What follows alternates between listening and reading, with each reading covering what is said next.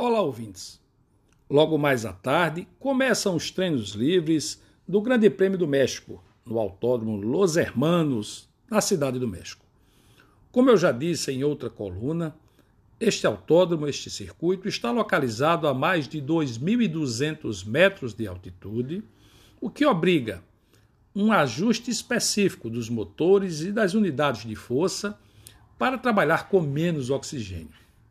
A pista do México também tem características específicas que garantem, digamos assim, uma disputa muito apertada, pois já não há tantos locais de ultrapassagem, embora tenha uma grande reta que favorece os motores da Mercedes.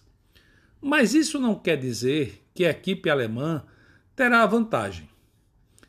Tudo que tem passado nas últimas provas mostra que a estratégia da Red Bull tem sido mais assertiva e foi essa estratégia que colocou a equipe austríaca, a equipe do Verstappen, na frente do campeonato de pilotos. Não é só isso que está em jogo, não é só a liderança do campeonato.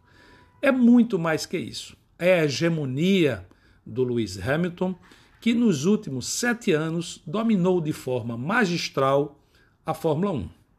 Sem sombra de dúvida, ele soube potencializar ao máximo todas as oportunidades que teve, com um ótimo carro, com um excepcional piloto e com sorte. Ayrton Senna já dizia que não existe sorte, existe trabalho árduo, constante, muita dedicação, esforço e aperfeiçoamento. E aí a sorte vem. Eu sou adepto dessa filosofia. Porém, o que está em jogo, na verdade, é muito mais do que isso. Está em jogo o orgulho, está em jogo, de certa forma, até a prepotência com que os engenheiros da equipe da Mercedes trataram o campeonato, até que o Verstappen se mostrou que é um jovem aguerrido e a Red Bull disse: Nós podemos vencer.